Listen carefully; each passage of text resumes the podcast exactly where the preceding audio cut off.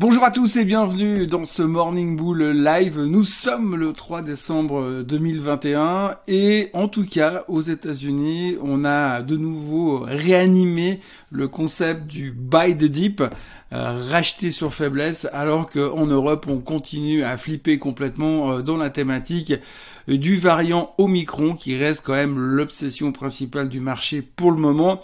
Heureusement, cet après-midi, il y a des choses qui devraient peut-être nous distraire et nous permettre de parler d'autre chose que du variant Omicron, en tous les cas pendant quelques minutes, puisque cet après-midi, je vous le rappelle, il y aura la publication des chiffres de l'emploi américain, ce qu'on appelle les non-farm payrolls, les NFP, et on attend 550 000 créations d'emplois et un taux de chômage à 4,5%, ce qui pourrait ranimer un petit peu l'intérêt de la macroéconomie plus que de la thématique euh, du variant. Pourtant, ça reste vraiment la clé du moment.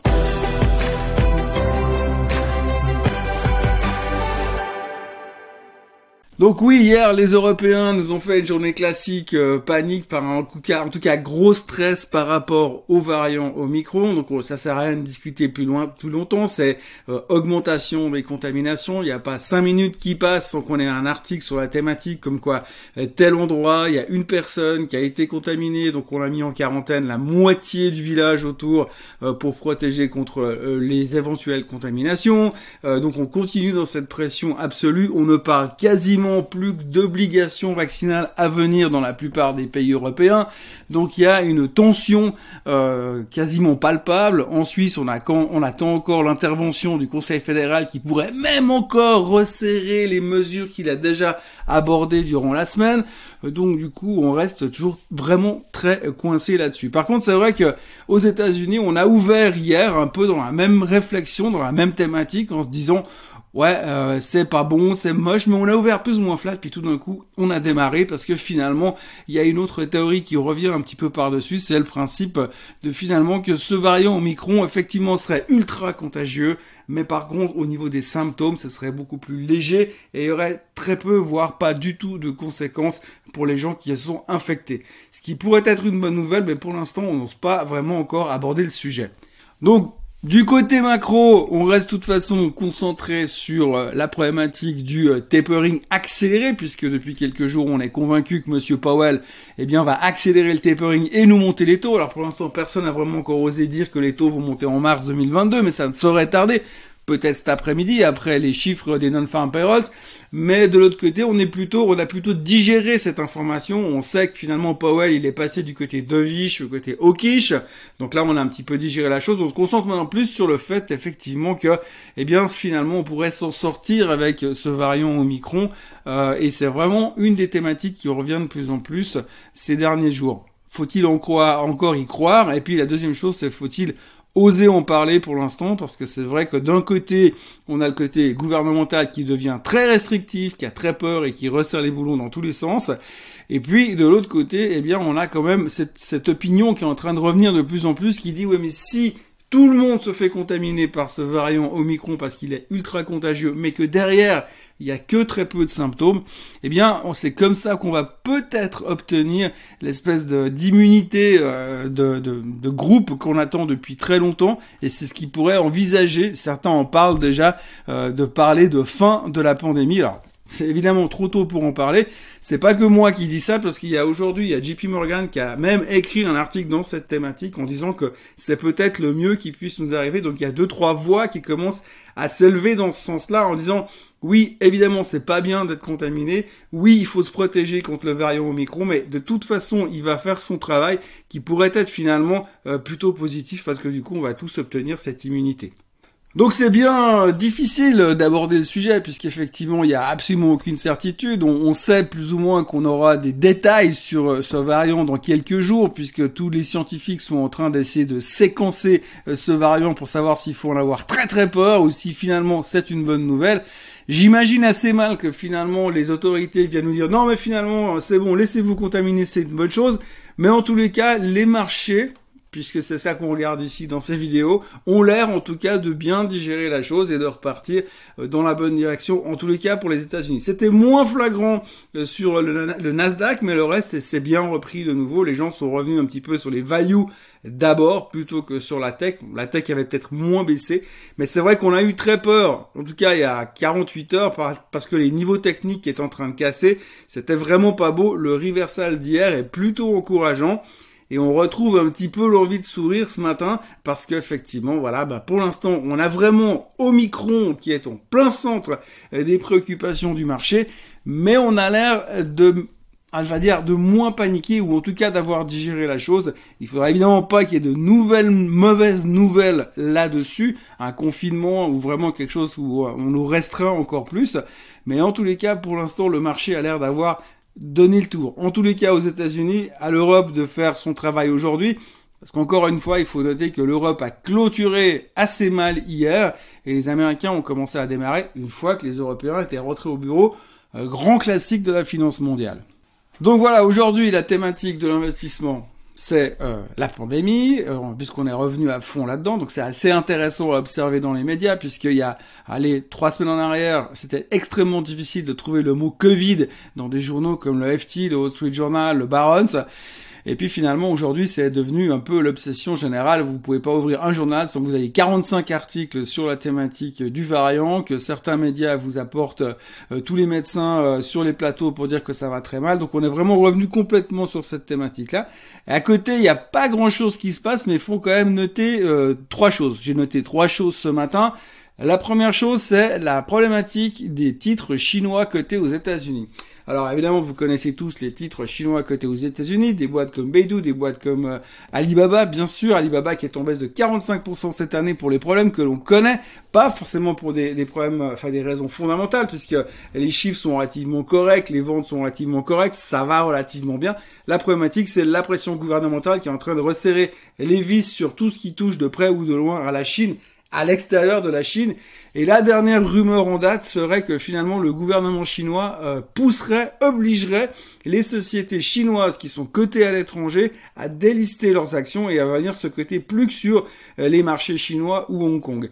C'est le cas, en tout cas, bah, évidemment, d'Alibaba. Ça, ça baissait pas mal hier à cause de cette réflexion ou de cette crainte, de ces rumeurs qui circulaient. Et ce matin, on apprend que Didi, le Uber chinois, a annoncé son délisting des États-Unis, eux qui viennent d'être listés il y a style euh, deux mois. Et donc aujourd'hui, ils ont annoncé leur délisting du marché américain c'est pas forcément une bonne nouvelle pour les titres chinois américains qui risquent tous de devoir sortir pour retourner à la maison. Alors ça, c'est vraiment pas bon. Dans un premier temps, ça sera pas bon. Dans un deuxième temps, après, elles coteront comme des sociétés normales, mais c'est clair qu'il y a certaines, certains gros fonds américains qui sont aujourd'hui investis dans ces boîtes chinoises qui ne pourront pas forcément aller euh, reprendre des positions pour des questions réglementaires internes, reprendre des positions sur des marchés comme Hong Kong ou alors carrément la Chine. Surtout la Chine. Donc du coup, euh, c'est encore une mauvaise nouvelle pour euh, les titres chinois cotés aux États-Unis. On verra, on aura plus d'informations officielles en guillemets ces prochains jours, mais en tout cas sachez aujourd'hui que la pression vendeuse continue sur les titres chinois aux États-Unis parce qu'il semblerait que, eh bien voilà, les Chinois rappellent, rappellent tout le monde à la maison. Autre petite news du jour qui est passée plus ou moins inaperçue pour l'instant, mais on va en, parler aujourd'hui, c'est la société DocuSign. DocuSign, ben, vous connaissez le principe, vous savez à quoi ça sert. C'est une société qui avait vraiment explosé euh, durant euh, la partie, euh, le début finalement de la pandémie, puisque ça évitait les contacts physiques et ça permettait aux gens de signer des documents à distance. donc ça, elle a fait vraiment, elle a cartonné pendant des mois et des mois. Et hier, ils ont publié des résultats et ça montre vraiment qu'elle est en perte de vitesse. C'est que bah, le la croissance qu'elle avait réussi à générer grâce à la pandémie est bien en train de ralentir à toute vitesse. Le titre a publié les chiffres after close hier soir et puis après la clôture et après l'annonce, le titre perdait 30% sur des chiffres décevants. Donc DocuSign se prend une claque monumentale. Elle revenait déjà de très très haut, mais là quasiment à l'espace de quelques mois, elle aura perdu la moitié de sa valeur. Donc on n'est pas dans un crash, évidemment non, parce que tout le monde vient encore souvent nous parler de crash et attention, ça va se péter la figure. Mais c'est vrai qu'il faut quand même regarder à l'interne de certains titres, même si les indices principaux n'ont pas baissé, pas forcément baissé, eh bien il y a quand même des titres à l'intérieur qui se sont pris des claques monumentales. Je pense à des Zoom, je pense à des pelotons, toutes ces boîtes qui ont vraiment bénéficié de la pandémie se sont fait démonter. Donc soit aujourd'hui on revient sur une pandémie avec les boulons hyper serrés parce que Omicron terrorise la planète et peut-être qu'il y a encore un espoir sur ce type de boîte là, ou bien alors euh, finalement, eh bien c'est, euh, on va dire, les belles années, les deux belles années sont terminées pour ce secteur pandémie entre guillemets. Et puis la dernière chose dont je voulais vous parler aujourd'hui, c'est le pétrole. Alors le PEC a fait, le PEP a fait des commentaires hier, euh, positifs, négatifs. Pour être honnête, on s'en fout. Faut juste regarder la, la, réaction du baril. Donc dans les premiers, euh, dans les premiers instants du moment, on a eu la pression à cause des craintes économiques liées aux variants au micro. Au micron, les les, euh, les, les déclarations de l'OPEP ont rajouté une couche. Le baril s'est fait démonter à un certain moment et puis il a fait un reversal, ce qu'on appelle un, retournement assez spectaculaire pour terminer finalement la séance au plus haut de la journée. En général, ce genre de renversement de tendance, si elle est confirmée par une séance positive ou deux derrière, ce qui a l'air d'être le cas déjà ce matin, eh bien, euh, ça pourrait dire qu'on a fait vraiment un retournement de tendance sur le baril et qui pourrait je mets ça au conditionnel, qui pourrait avoir terminé sa correction et qu'à partir de là, on peut envisager un retour euh, assez facilement en direction des 75. C'est pas une recommandation d'investissement, mais ce genre de reversal énorme et massif est assez rare pour être signalé. Euh, donc tant qu'on ne recasse pas les plus bas euh, de avant-hier, enfin de hier, pardon, eh bien je pense que le baril a encore a peut-être fait quelque chose d'assez important d'un point de vue technique à surveiller. Et là aussi, hein, si on reprend ce que je disais en début de vidéo sur le fait que peut-être le variant au micron va nous amener à une immunité générale plutôt encourageante pour tout le monde, si cette, théorie, si ce scénario se confirme, le baril est un truc qui va repartir comme un bouchon de liège à la surface de l'eau. Voilà, la question du jour ce matin, elle est assez courte. Je vais essayer d'y répondre de manière assez courte parce que je suis pas très fort pour me canaliser puis arrêter de faire des vidéos trop longues. Euh, c'est une personne qui me dit, euh, à défaut de trouver un ETF sur un basket crypto, il existe un fonds Paradigm One, Paradigm One, Paradigm One, c'est impossible à prononcer ce truc. Paradigm One, euh, c'est un fonds crypto et donc la personne me demande ce que j'en pense. Alors je vais vous dire un truc. D'abord, c'est pas le seul fonds crypto qui existe, il y en a d'autres. Euh, je ne vais pas prendre position sur les fonds d'investissement euh, parce que d'abord ça demande une analyse un petit peu plus poussée que lire le fact sheet. Il faudrait déjà avoir l'occasion de comprendre leur stratégie, voir comment ils fonctionnent, qui sont ces gens derrière, euh, quel est le manager, quelle est sa stratégie, etc., etc. Donc c'est pas une réponse aussi simple. Investir dans un fonds, un fonds on va dire surtout des fonds un peu spécifiques ou des hedge funds, un petit peu des fonds alternatifs parce que ça appelons ça un achat achat, c'est un fonds alternatif, eh bien ça demande toujours un travail en amont pour bien comprendre comment fonctionne le fonds. Donc c'est pas à moi de vous dire ce que j'en pense, mon opinion là-dessus. Je vais pas critiquer ni dire c'est génial parce que je ne connais pas suffisamment la structure du fonds et l'opérationnel du fonds. Euh, il faut déjà avoir fait un petit travail en amont, peut-être avoir eu l'occasion euh, de rencontrer les managers dans une présentation quelque part pour se faire déjà une idée. Donc c'est difficile de dire oui c'est bien ou c'est pas bien parce que ce ne sont pas des fonds indiciels contrairement à certains ETF qui sont liés à la performance du sous-jacent. C'est-à-dire que si vous prenez un ETF sur le S&P 500, eh ben il traque le S&P 500. Donc en gros vous êtes vous savez à quoi vous exposez. Un fonds crypto c'est la location qui va dépendre de tout. Si le gars il vous met 100% euh, de Bitcoin et que le Bitcoin n'arrête, ne bouge plus comme il est en train de faire depuis deux jours, et puis qu'à côté vous avez d'autres cryptos qui cartonnent et qui prennent 200%, eh ben vous aurez une performance complètement décevante par rapport au reste du marché global des cryptos. Euh, voilà, donc ça dépendra de la location et de la stratégie. Et tous ces fonds qui sont finalement des fonds thématiques sur un secteur, eh bien ça dépendra de, de la confiance et des compétences finalement du manager chose que je ne peux pas, euh, je ne peux pas juger aujourd'hui par rapport à ce que j'ai comme information sur Paradigm One. Et même si j'avais plus d'informations, c'est toujours extrêmement difficile parce que c'est subjectif. Euh, j'ai rencontré dans ma vie beaucoup, beaucoup, beaucoup de fund managers. J'en ai été un d'ailleurs. Et euh, en fait, c'est toujours d'abord il y a déjà un côté humain quand vous rencontrez la personne de savoir si elle vous inspire confiance ou pas. Et puis après il y a bah, la stratégie et la stratégie plus le backtesting plus le passé, la performance passée.